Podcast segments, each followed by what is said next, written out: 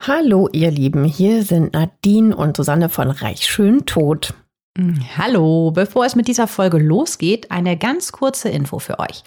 Ab sofort kommen hier keine neuen Folgen mehr. Die gibt es nur noch exklusiv bei Podimo. Genau. Jeden Montag könnt ihr dort eine neue Folge mit einem spannenden Fall aus der Welt der Reichen und Schönen hören. In den Show Notes findet ihr einen Link zu einem Angebot, um die Podimo App 30 Tage kostenlos zu hören. Dort gibt es neben unserem Podcast auch noch viele weitere True Crime Formate. Wir freuen uns, wenn ihr weiterhin mit dabei bleibt. Natürlich freuen wir uns. Und jetzt geht's los mit der Folge. Nadine, ich bin gespannt, wer von unseren Hörern und Hörerinnen den Begriff Busenwitwe noch kennt. Ja, stimmt. Denn die Frau, um die es heute geht, wird erst nach dem Tod ihres Mannes so richtig berühmt. Erst wird sie die Busenmacherwitwe genannt, dann verkürzt die Presse sportlich auf Busenwitwe. Den Namen lässt sie sich später aber juristisch verbieten. Den benutzen wir dann natürlich auch nicht, ihren offiziellen Namen aber schon. Das ist Tatjana Xell. Ja, bevor die 50-Jährige nämlich Reality-Sternchen und Nacktmodell wird, ist sie die Ehefrau eines Schönheitschirurgen, nämlich Franz Xell. Als der daheim überfallen und so schwer verletzt wird, dass er wenig später im Krankenhaus stirbt, da schauen alle nur auf die Frau aus der fränkischen Provinz, die immer von Glamour und Rampenlicht geträumt hat. Hat sie was damit zu tun? Fragt sich nur, ob sie von dieser Art von Rampenlicht geträumt hat. Aber so ist es ja oft bei unseren Stars hier im Podcast. Erst sind sie alle reich und schön und dann ist einer tot. Und damit herzlich willkommen bei Reich, Schön, Tot, dem Podcast zwischen Red Carpet und Tatort. Ich bin Susanne. Und hallo, ich bin Nadine.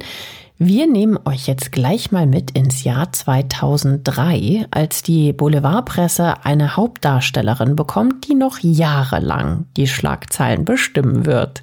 Ja, 2003 klingt gar nicht so weit weg, sind aber immerhin fast zwei Jahrzehnte. Wir holen euch mal eben ab. Gerhard Schröder ist damals gerade Bundeskanzler. Der dritte Irakkrieg läuft. Im Sommer gibt's eine Jahrhunderthitzewelle. Der FC Bayern ist Meister. Ja, gut, okay, das trifft jetzt äh, immer noch fast auf jedes Jahr bei denen zu. Und die beliebtesten deutschen Vornamen sind Anna und Jan. Aber Boulevardgeschichte schreibt ausgerechnet eine Tatjana.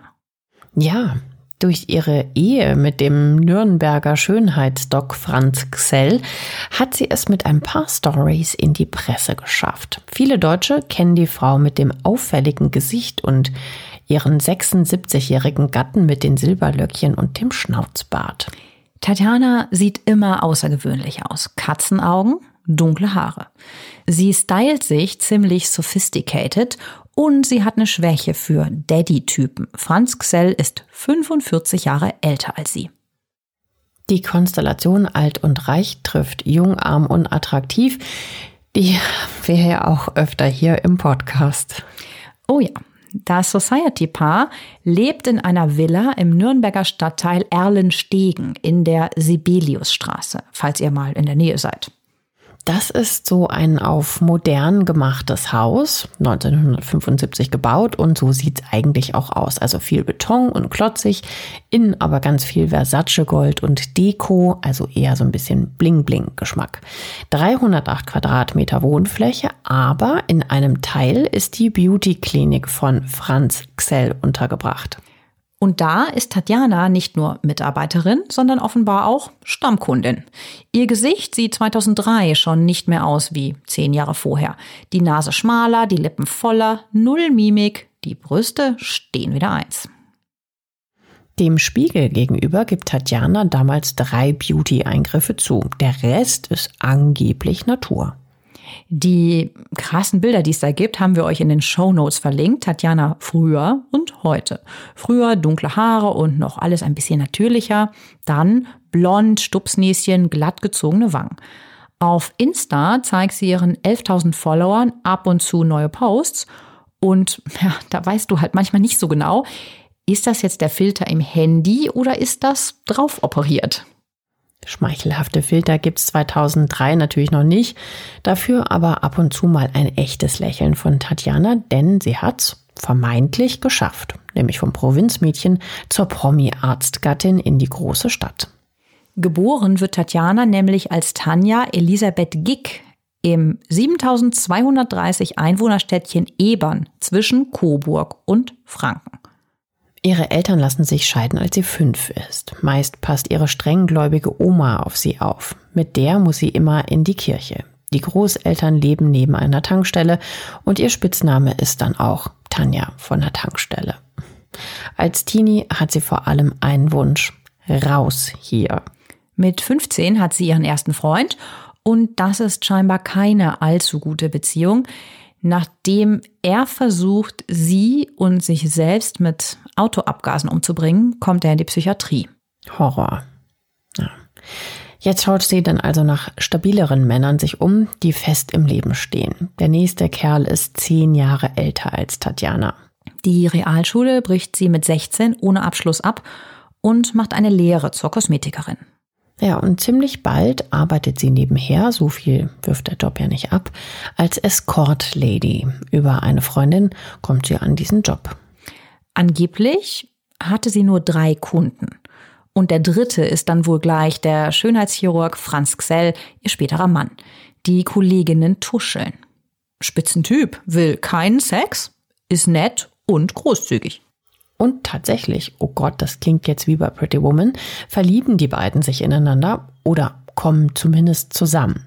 Franz Xell ist viereinhalb Jahrzehnte älter und gibt der jungen Frau aus der Provinz sowas wie Stabilität und Fürsorge. Was sie ihm gibt, darüber können wir nur spekulieren. Sie arbeitet jetzt in seiner Klinik und nennt sich ab jetzt Tatjana. Und er ist in Love und trennt sich von seiner ersten Frau Furusande nach 27 Jahren Ehe. Kinder hat das Ehepaar keine. Anscheinend hat ihn also nochmal so ein richtig später Blitz getroffen. 1996 heiraten die beiden, die gepflegte Schönheit und der Silberfuchs. Tja, und Tatjana hat es jetzt geschafft. Aus Tanja Gick wird Tatjana Xell, die wohlhabende Ehefrau eines angesehenen Arztes. In der 500.000 Einwohnerstadt ist der Mann schon eine Hausnummer. Viele Damen aus der Oberschicht lassen sich von ihm verschönern. Xells Spezialgebiet sind übrigens Brüste und Nasen. Das eine groß, das andere klein, nehme ich an. Jedenfalls scheint Tatjana auch von diesem Spezialgebiet profitiert zu haben. Ja, schon gut möglich. Der Spiegel beschreibt ihre Beziehung so. Die Operationen Franz Xels an seiner neuen Frau verlaufen glatt. Nach außen spielen Tatjana, wie sie sich bald nennt, und er das glückliche Paar. Sie schneidet ihm das Fleisch klein, bringt ihm Tellerchen mit Apfelschnitzen an den Fernseher und er schnippelt an ihr herum. Je mehr er sie nach seinem Bilde formt, desto luxuriöser möchte sie es haben. Autsch. Naja, sie ist ein totales Luxusweibchen, fährt ein dickes Auto, einen dunkelblauen Mercedes SEL, der nachher noch eine wichtige Rolle spielen wird. Ende 2002 zieht sich Tatjana für die Bild aus. Und du weißt ja, so eine fette Story damals in der Bildzeitung macht dich quasi über Nacht zum Promi. Jedenfalls zeigt sie dort ihre Juwelen, so nennt sie ihre Brüste. Aber nach innen kriselt's. Der Mann achtet anscheinend pingelig darauf, dass sie kein Gramm zunimmt und immer top gestylt ist. Die Pelze rutschen ihr von den Schultern. Eine Zeit lang wiegt sie angeblich nur 38 Kilo. 38 Kilo bei einer Größe von 1,64 Meter. Also das klingt wirklich lebensgefährlich. Die Streits werden immer lauter. Immer öfter sperrt Franz Xell ihre Kreditkarten. Nach dem Motto, wenn du nicht spurst, drehe ich den Geldhahn zu. Ja, das ist wirklich ganz übel. 2002 trennen sich die beiden dann auch. Man sagt ja, in so einer Trennungsphase erkennst du die Menschen dann erst richtig. Und auch bei Tatjana und ihrem Franz tun sich jetzt Abgründe auf. Sie stürzt sich in die nächste Beziehung mit einem älteren Mann, dem Düsseldorfer Autohauserben Helmut Becker. Mit ihm turtelt sie sich durch die Welt. Und das Lustige ist, Neben diesem Autohaus habe ich in Düsseldorf gewohnt. Ja, das war wirklich witzig. Immer wenn ich zu Susanne, wir haben ja zusammen in Düsseldorf studiert, äh, ungefähr auch zu der Zeit, ein bisschen früher sogar noch, aber auch zu der Zeit. Und ähm, dann bin ich immer daran vorbeigefahren, wenn ich äh, zu ihr gefahren bin. Von daher kannten wir den sozusagen. Ja, ich habe manchmal illegalerweise, wenn ich gar keinen Parkplatz mehr gefunden habe, wenn wir irgendwie in der Düsseldorfer Altstadt aus waren und ich in dem Fall gefahren bin, dann oder nach so Promotion-Jobs, ähm, habe ich dann immer da bei Bäcker auf dem Hof geparkt und gehofft, ich habe so einen Zettel reingelegt, dass sie mich nicht abschleppen. Ja, wir erzählen mal kurz, wie der aussieht, der Helmut Becker. Also das ist so ein grauhaariger, großer Typ mit Brille, sieht richtig geldig aus. Beim Aussehen bleibt's aber, denn das Autohaus Becker ist nämlich pleite und kommt 2003 auch unter den Hammer. Und der vermeintliche Erbe hängt sich jetzt finanziell an Tatjana ran. Das heißt, sie hätten mich auch gar nicht abschleppen können, wenn sie schon pleite waren. Gar kein Geld für einen Abschleppkran. Die hängt aber finanziell immer noch an ihrem noch Ehemann. Das ist natürlich alles keine gute Kombi. Am 5. Januar 2003 ist das Paar gerade im spanischen Nobelort Marbella. Franz Xell, mittlerweile 76 Jahre alt, sitzt allein daheim in seiner Villa. Es ist später Abend und in dem Stadtteil Erlenstegen ist nichts mehr los um diese Zeit. Da sitzt er also und alle Welt weiß durch die Boulevardpresse, wo und wie er lebt. Und erstmals scheint auch klar zu sein, was hier passiert. Ich sage scheint, weil es nachher alles anders kommt. Die offizielle Version geht so. Zwei Männer, Vassil R. und Ion F. schlagen mit einer kleinen Skulptur aus dem Garten die Terrassentür ein und steigen übers Flachdach ins Haus ein. Jeder von ihnen hat eine Axt dabei. Das klingt so gruselig. Also überleg mal, da sitzt du in deinem Haus und zwei maskierte Typen mit einer Axt stehen plötzlich in deinem Wohnzimmer. Also ich würde einen Infarkt kriegen. Überleg mal, der Franz Xell ist ja auch schon 76. Also so einen erschreckst du doch erst recht zu Tode. Aber das ist ja auch nur die erste offizielle Version. Die besagt, dass die beiden Typen es auf sein 100.000 Euro Auto in der Garage abgesehen haben. Sie fordern von ihm Fahrzeugpapiere und Schlüssel für seinen Mercedes. Die beiden sind Mitglieder einer Autoschieberbande in Belgrad in Serbien. Also ein klassischer Raubüberfall aus dem Nichts. So scheint's. Genau. Die Sache ist nur viel komplizierter und läuft aus dem Ruder, fast wie in einem Fast and Furious Film. Franz Xell weigert sich, das Auto rauszurücken und das ist sein Todesurteil. Die Einbrecher schlagen ihn und stoßen ihn gegen ein Treppengeländer. Als kurze Zeit später die Polizei kommt, wird er, Achtung, wichtiges Detail, gefesselt und mit Klebeband geknebelt gefunden. Später sagt er, er sei mit einem Beil verletzt worden. Vermummte Typen hätten ihn gezwungen, den Tresor zu öffnen. Also, die schubsen und schlagen ihn, das ist ja schlimm genug, aber er sagt, er sei gefesselt und geknebelt worden. Fragt sich jetzt, wer das dann war. Die Scheibe der Terrassentür ist wirklich eingeschlagen. Im Garten stellen die Ermittler ein Beil, zwei Wollmützen und eine aus Rumänien stammende Plastiktüte mit Erdbeermarmeladenflecken sicher. Nur, warum sollten die Täter sowas im Garten liegen lassen? An der Autobahnauffahrt Nürnberg Nord wird außerdem Franz Xells Geldbörse mit Kreditkarten und seinem Personalausweis gefunden. Und jetzt sind die Ermittler sicher, es ging vor allem um das Auto. Die Räuber konnten mit seiner Brieftasche gar nichts anfangen. Bleibt die Frage, was ist wirklich passiert in dieser Nacht? Ist es ein Raubüberfall auf einen harmlosen Senioren? Oder wusste Franz Xell, dass diese Jungs vielleicht kommen würden? Hm, hat er vielleicht vermutet, dass seine Frau was damit zu tun haben könnte? Die beiden verstehen sich ja nicht mehr gut. Die beiden Typen sind natürlich weg. Zurück bleibt ein schwerverletzter Franz Xell, der in die Klinik kommt. Seine Ex, Tatjana, sitzt mit ihrem neuen Lover Becker in Spanien. Jetzt könnte man ja denken, gut, auch als Ex könnte man sich jetzt in den Flieger setzen, um dem Mann beizustehen, der ihr ja ein königliches Leben ermöglicht hat. Vor allem, wenn man noch ein gutes Verhältnis hat. Aber das hatten die beiden ja auch nicht mehr. Aber nicht Tatjana Xell. Die ist immer noch mit ihrem Autohauslover im Luxushotel unter spanischer Sonne und kommt erst zwei Wochen später angerauscht. Franz Xell liegt im Krankenhaus. Kurze Zeit später fällt er ins Koma. Er hat schwere Prellungen, Rippenbrüche, eine Lendenwirbelfraktur und eine Lungenquetschung. Ja, das klingt ziemlich ernst, auch wenn man an das Alter von ihm denkt, ne? 76. Ja, auf jeden Fall. Mitte Januar kommt also Tatjana Gesell wieder in Nürnberg an, braun gebrannt nehme ich mal an. Die besucht ihn auch des Öfteren in der Klinik. Und am 26. März, elf Wochen nach dem Überfall, stirbt Franz Gsell. Und kurz vor Mitternacht in der Klinik an multiplem Organversagen nach einer Blutvergiftung. Tatjana schaltet eine Todesanzeige. Begrenzt ist das Leben, doch unendlich meine Liebe zu dir. Also gemessen daran, äh, dass die sich ja nicht mehr gut verstanden haben, äh, ziemlich unverständlich, ne? dass sie sich dann irgendwie für so einen Text entschieden hat.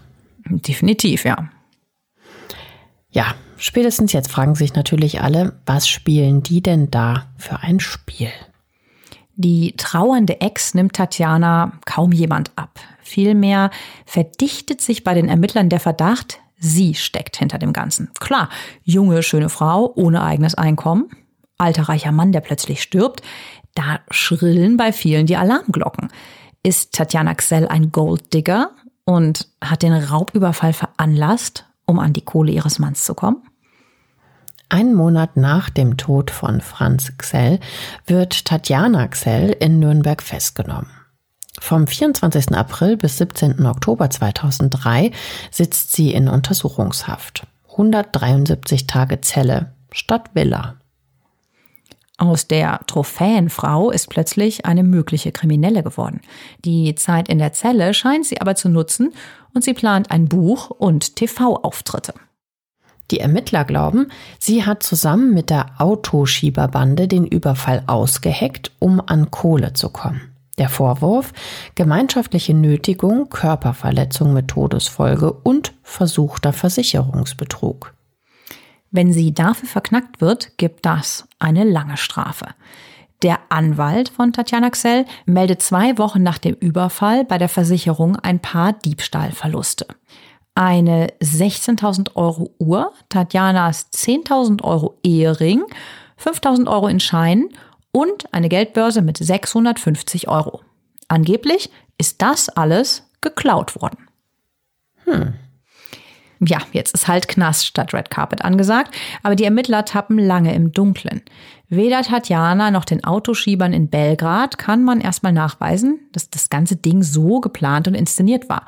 Und es gibt null Beweise dafür, dass sie an den Verletzungen mitschuld ist, die letztendlich zum Tod ihres Mannes führen.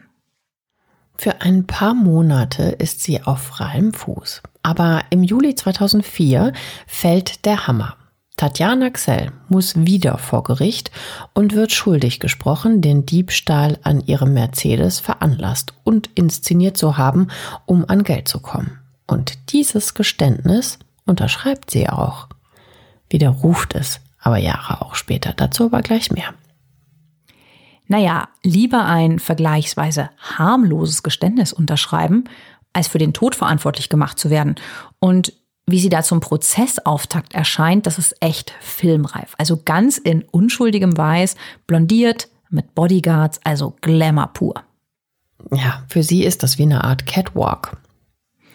Das Urteil 16 Monate auf Bewährung wegen Vortäuschens einer Straftat und wegen versuchten Versicherungsbetrugs. Außerdem 30.000 Euro Geldstrafe. Ja, ein halbes Jahr hat sie ja auch schon gesessen. Erstmal sieht so aus, als sei Tatjana Xell aus dem Schneider und wohlhabend. Sie hat 3,5 Millionen Euro von ihrem Mann geerbt und kriegt 1600 Euro Witwenrente jeden Monat. Ja, das klingt so, als bräuchte sie nicht mehr zu arbeiten. Aber der Gerichtsbandwurm geht jetzt erst so richtig los.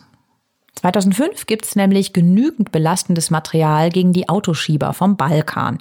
Die sind wegen versuchten gewerbsmäßigen Betrugs und Anstiftung zum Versicherungsbetrug dran. Und jetzt kommt der Hammer. Ein dritter Mann war noch im Spiel. Ein alter Freund von Tatjana. Den kennt sie wohl schon aus äh, früheren Tagen. Der Typ heißt Stefan S. und war mal, Achtung, Staatsanwalt. Ja, auch er ist in die Vorbereitung des Überfalls verwickelt. Krass, ein Jurist. Und der bekommt wegen versuchten Versicherungsmissbrauchs acht Monate auf Bewährung. Nicht gerade jobförderlich. Ja, wohl nicht. Er soll nämlich dafür gesorgt haben, dass das Ganze wie ein Raubüberfall aussieht. Aber die beiden Rumänen mit der Axt, die wirklich an dem Tatabend in der Villa waren und die wohl für den Tod des Beauty Dogs verantwortlich sind, die sind weg. Tatjana kriegt aber noch einen Gerichtsprozess an den Hals. Forusan Dexel, die Ex-Frau ihres verstorbenen Mannes, also ihre Vorgängerin, prozessiert gegen sie. Ja, schon 2005 hat ein Gericht entschieden, dass Tatjana als Erbin ihre Vorgängerin jeden Monat 1200 Euro Unterhalt zahlen muss. Das berichtet später auch die Rheinische Post. Ja, 1200, das ist jetzt nicht so wenig. Ja, die Forosande ist übrigens ein ähnlicher Frauentyp wie Tatjana, also ganz zierlich, dunkel und hübsch. Von 1969 bis 1996 ist sie mit Franz Xell verheiratet und besteht bei der Trennung auf einen notariellen Vertrag. Der besagt, dass seine Erben ihr Unterhalt zahlen müssen. In Garmisch-Partenkirchen betreibt sie damals einen Schönheitssalon und denkt sich wohl, von dem Kuchen will ich auch ein Stück abhaben. 2007 geht sie deshalb vor Gericht. Sie ist da übrigens schon 62, ihre Nachfolgerin Tatjana 35. Ja, die Frau will, dass Tatjana sieben Pelzmäntel rausrückt, die Franz Xell wohl mal ihr, also Ehefrau Nummer eins, geschenkt hatte und die sie ihm nach der Scheidung quasi als Darlehen dagelassen hatte. Da streiten sich also jetzt allen Ernstes zwei Witwen desselben Mannes um sieben Pelze. Also das ist schon schräg. Zweimal versetzt Tatjana das Landgericht Nürnberg, obwohl sie persönlich erscheinen muss. Angeblich kann sie nach einer Beauty-OP in einer Berliner Klinik nicht reisen. Die Pelzmäntel sind angeblich 213.000 Euro wert. Furo Sandé will außerdem Geld. Angeblich hat ihr Mann ihr damals versprochen, auch ihre Steuerschulden und Anwaltskosten zu übernehmen. Nochmal mehr als 11.000 Euro. Tatjana Xell lehnt einen Vergleich aber ab. Darum reduziert das Gericht den Wert auf 135.000 Euro. Außerdem sagt Tatjana, die Mäntel hätte sie noch nie gesehen. Also, das Geld für die Pelze sieht Forusande tatsächlich nie. Dafür entscheidet das OLG Nürnberg, dass Tatjana ihr 1000 Euro im Monat an Unterhalt zahlen soll. Das steht auch so in den Verträgen mit Franz Xell. Hm, clever. Auf jeden Fall scheint sie gute Anwälte zu haben.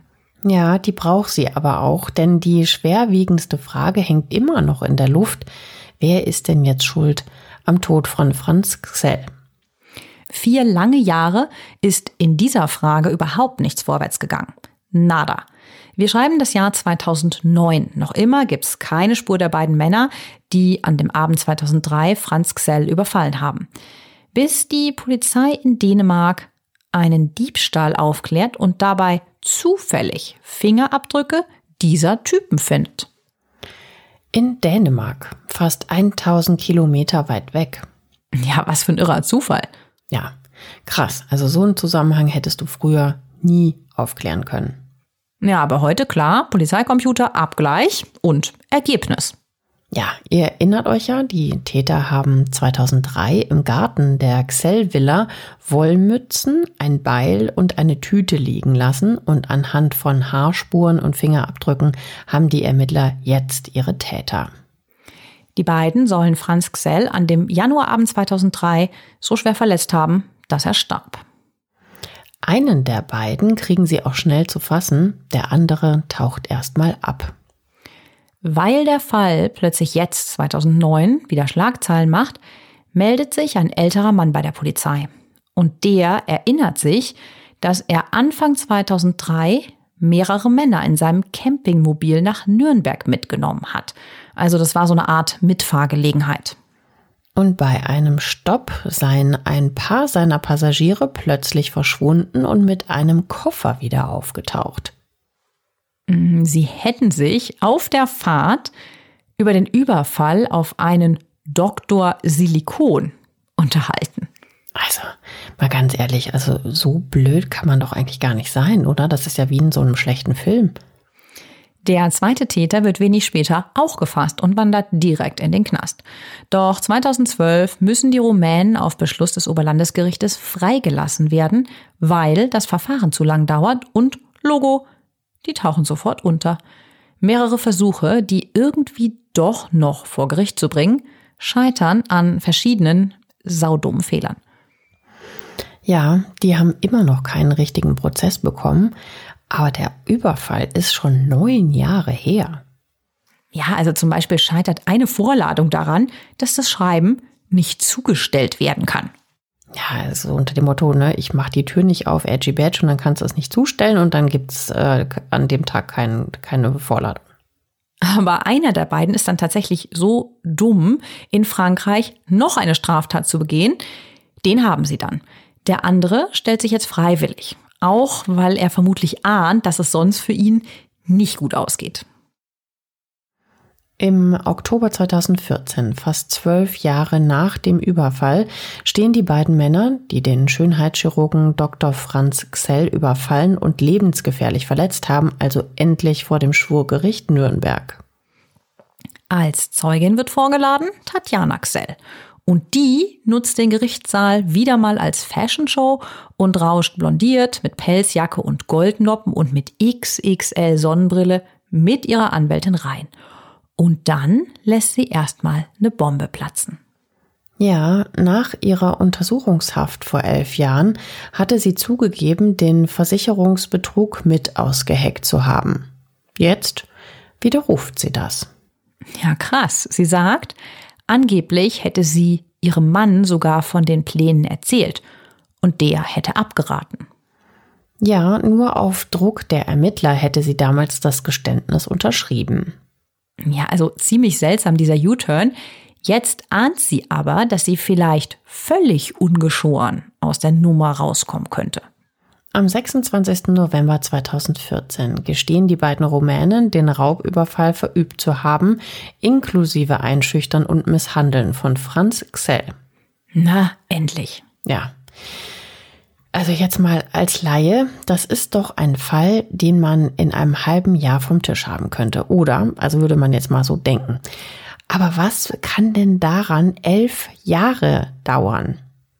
Ja, einfach irre viele Pannen, viele Wendungen.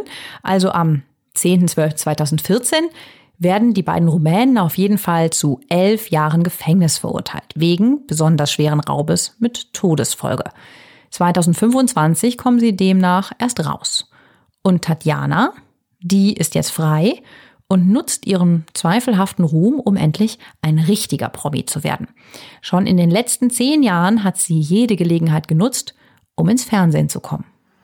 Ja, also sie lebt halt so ganz nach dem Motto, Bad News is Good News. Ich nehme jede PR einfach mit. Und ich will halt einfach auch dieses bisschen Fame nutzen, um einfach noch mehr Geld zu verdienen. 2004, da ist sie gerade fünf Monate aus der Untersuchungshaft draußen, zieht sie ins Big Brother Haus ein. Die Pressefotos mit blonden Haaren und rotem sexy Kleid schlagen hohe Wellen. Ja, daran erinnere ich mich noch an das Foto. Ja, sie post sogar so hinter den Gitterstäben. Ja, so eine Anspielung an den Knast halt, ne? So, ja, äh, dass der Big Brother Container auch wie ein Knast ist, haha. Ja, sie gewinnt dort zwar nicht, aber ist eine der meist fotografierten Frauen Deutschlands. Ja klar, sie hat diesen Crime Touch, ohne eine Mörderin zu sein. Die Medien reißen sich um sie. Da können wir uns ja aus unseren eigenen Reporterzeiten noch lebhaft dran erinnern. Sie auf jedem Event mit Klunkern und engem Kleidchen und diesem starren Gesicht. Ja, stimmt. Im selben Jahr gab es einen ziemlich turbulenten Einsatz auf der TV-Promi-Alm bei ProSieben, einer Show, bei der B bis Z-Promis auf einer abgelegenen Alm schlichtes Leben üben müssen. Erst heißt es, sie kommt, dann sagt sie wegen Magenbeschwerden ab und muss kurzfristig ersetzt werden. Ja, Magenbeschwerden haben wir ihr alle geglaubt. Dann kommt sie aber doch. Es ist halt ein ewiges Hin und Her mit Tatjana und den Medien. Sie braucht sie und liebt sie, aber kommt mit dem Fame irgendwie auch nicht klar, wie es scheint. Ja, es ist halt immer auch so ein bisschen Fremdschämen-Charakter dabei. Im Januar 2006 erscheint sie fast nackt im Männermagazin Penthouse, nur in schwarzen Dessous und diesmal in hellblond. Dem Stern sagt sie damals, also nee, breitbeinig hätte ich das nicht gemacht. Ja, also viel nackter geht dann aber auch nicht mehr. Ja, das sehen viele so. Tatjana Xell hat sich auch viele Feinde gemacht im Land, die das alles einfach so ein bisschen too much finden. Und jetzt wird sie bald von einer ganz anderen Kaste gehasst, nämlich vom Hochadel. Ja, 2004 angelt sich Tatjana den 28 Jahre älteren Verfried Maximilian Pius, Meinrad Maria Hubert Michael, Justinus, Prinz von Hohenzollern, Sigmaringen. Sicher. Ja, da haben wir uns damals natürlich alle gefragt, ist das auch wirklich nur ein Typ? ja, bei dem Namen, ne? Also Verfried AK Foffi, wie ihr ihn vielleicht eher noch erinnert. Er ist der letzte Enkel des letzten Sachsenkönigs Friedrich August III. In einem Brief schlägt sie ihm zunächst vor, sie zu adoptieren. Oh Mann, ey, das war wirklich auch eine ganz abgefahrene Geschichte. Die beiden ziehen in eine 230 Quadratmeter Altbauwohnung in Berlin-Zehlendorf. Zwei Jahre treten Tatjana und Foffi so ungefähr überall auf. Wiener Opernball, Filmfeste. Sie schmachtet, er ist stolz, die Presse rastet aus. Die Pärchenshow klappt einwandfrei. Es gab 2006 auf RTL 2 sogar eine Doku-Soap Tatjana und Foffi. Aschenputtel wird Prinzessin. Der Hochadel ist darüber natürlich not amused, dass so jemand da einheiraten will. Aus der fränkischen Provinz ohne Abi vorbestraft, ständig halbnackt. Einfach skandalös. Ja, ja, außerdem ist Foffi halt auch noch verheiratet, ne? Seine dritte Frau Maya, selbst eine attraktive Blondine, gibt Interviews, in denen sie so richtig schön über das Paar ablästert. Die Traumhochzeit, die im Mai 2007 auf dem sächsischen Schloss Moritzburg steigen soll, tada, platzt dann auch. Wieso überrascht mich das nicht? Ja, im November 2006 geben die beiden das ausbekannt. Foffi sagt der Presse, sie war zu jung für mich. Ich kann nicht jedes Wochenende sechs Stunden in die Disco und mir die Ohren voll dröhnen lassen. Tja, erst eine junge Frau abschleppen und dann jammern. Aber scheinbar war in besagtem Schloss auch gar keine Feier gebucht. Und ein Kleid gab es auch nicht wirklich. Also vielleicht war es auch nur eine PR-Nummer, diese Hochzeit. Wer weiß.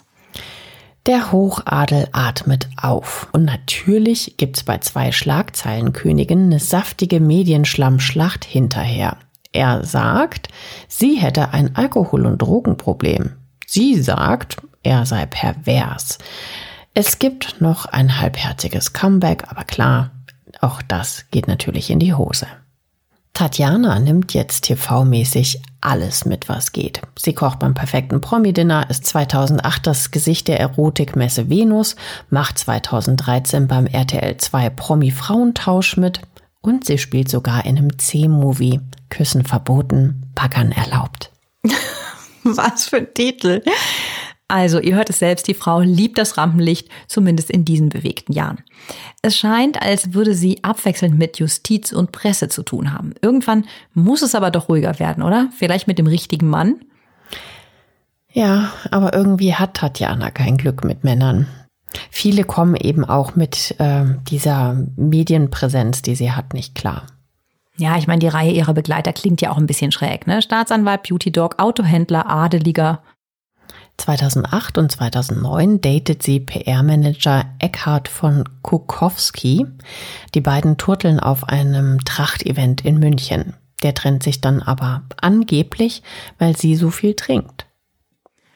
Ja, im August 2008 verursacht sie in Berlin einen Unfall, als sie unter dem Einfluss von Alkohol und Kokain Auto fährt. Im März 2009 fährt sie alkoholisiert auf ein parkendes Fahrzeug auf und kriegt dafür eine Geldstrafe von 46.000 Euro aufgebrummt. Außerdem ist der Lappen für 18 Monate weg. Ja, zu Recht. 2010 taucht wieder so eine Art Sugar Daddy auf. Der Berliner Sonnenstudio-König Edwin Schweitzer gibt Tatjana seinen Porsche, zahlt ihre Rechnungen, umwirbt sie. Ja, das ist irgendwie immer dasselbe Muster. Ne? Ähm, dabei hat sie ja eigentlich Kohle, Auch wenn die ganzen Prozesse natürlich irre teuer sind, die sie so geführt hat. Stimmt, aber ich denke, die sucht auch immer noch so eine Art Beschützer. Irgendwie hat Tatjana Xell den Beziehungsstatus es ist kompliziert abonniert. Die Liebe zum Sonnenkönig hält nämlich auch nicht. Und was machst du als Promi, wenn du es beziehungsmäßig einfach nicht schaffst? Naja, du meldest dich natürlich bei irgendeiner albernen TV-Show an. Richtig. Und welche nimmst du, wenn du echt fette Schlagzeilen brauchst? Den Dschungel. 2018 checkt Tatjana in der RTL-Show Ich bin ein Star, holt mich hier raus ein und wird immerhin achte. Nach elf Tagen zwischen Viechern und anderen C-Promis ist sie wieder raus. Sie zieht nach London, dann wieder nach Deutschland. Heute lebt sie in Frankfurt. Das klingt alles so irgendwie, oder? Findest du nicht? Als würde das in so ein 70-jähriges Leben passen. Aber die Frau ist tatsächlich erst 50. Ja, krass. Man könnte ja meinen, dass sie jetzt ein bisschen zur Ruhe kommt. Mm, nicht wirklich. Im Juli 2019, nämlich 16 Jahre nach dem Tod ihres Mannes Franz Xell, geht sie wieder vor Gericht. Ja, das Verfahren wird auf ihren Wunsch teilweise wieder aufgenommen und zwar will sie gegen ihre damalige Verurteilung wegen Versicherungsmissbrauchs und Vortäuschens einer Straftat vorgehen. Ja, sie sagt, sie hätte damals nur unterschrieben, um nicht für den Tod ihres Mannes verantwortlich gemacht zu werden. Also sie widerruft hier schon wieder, was sie ja schon mal gemacht hat. Ja, eine Schutzbehauptung also. Richtig. Und diesmal ist sie noch ein bisschen blonder und noch ein bisschen glatter als beim ersten Prozess. Im schwarzen Nadelstreifenblazer mit knallroten Fingernägeln, schwarzem Rolli und Lederhose und Boots sitzt sie im Saal des Landesgerichts Nürnberg-Fürth. Ja, da denkt man irgendwie, ein Kapitel ist beendet, kannst du umblättern und dann kommt quasi das.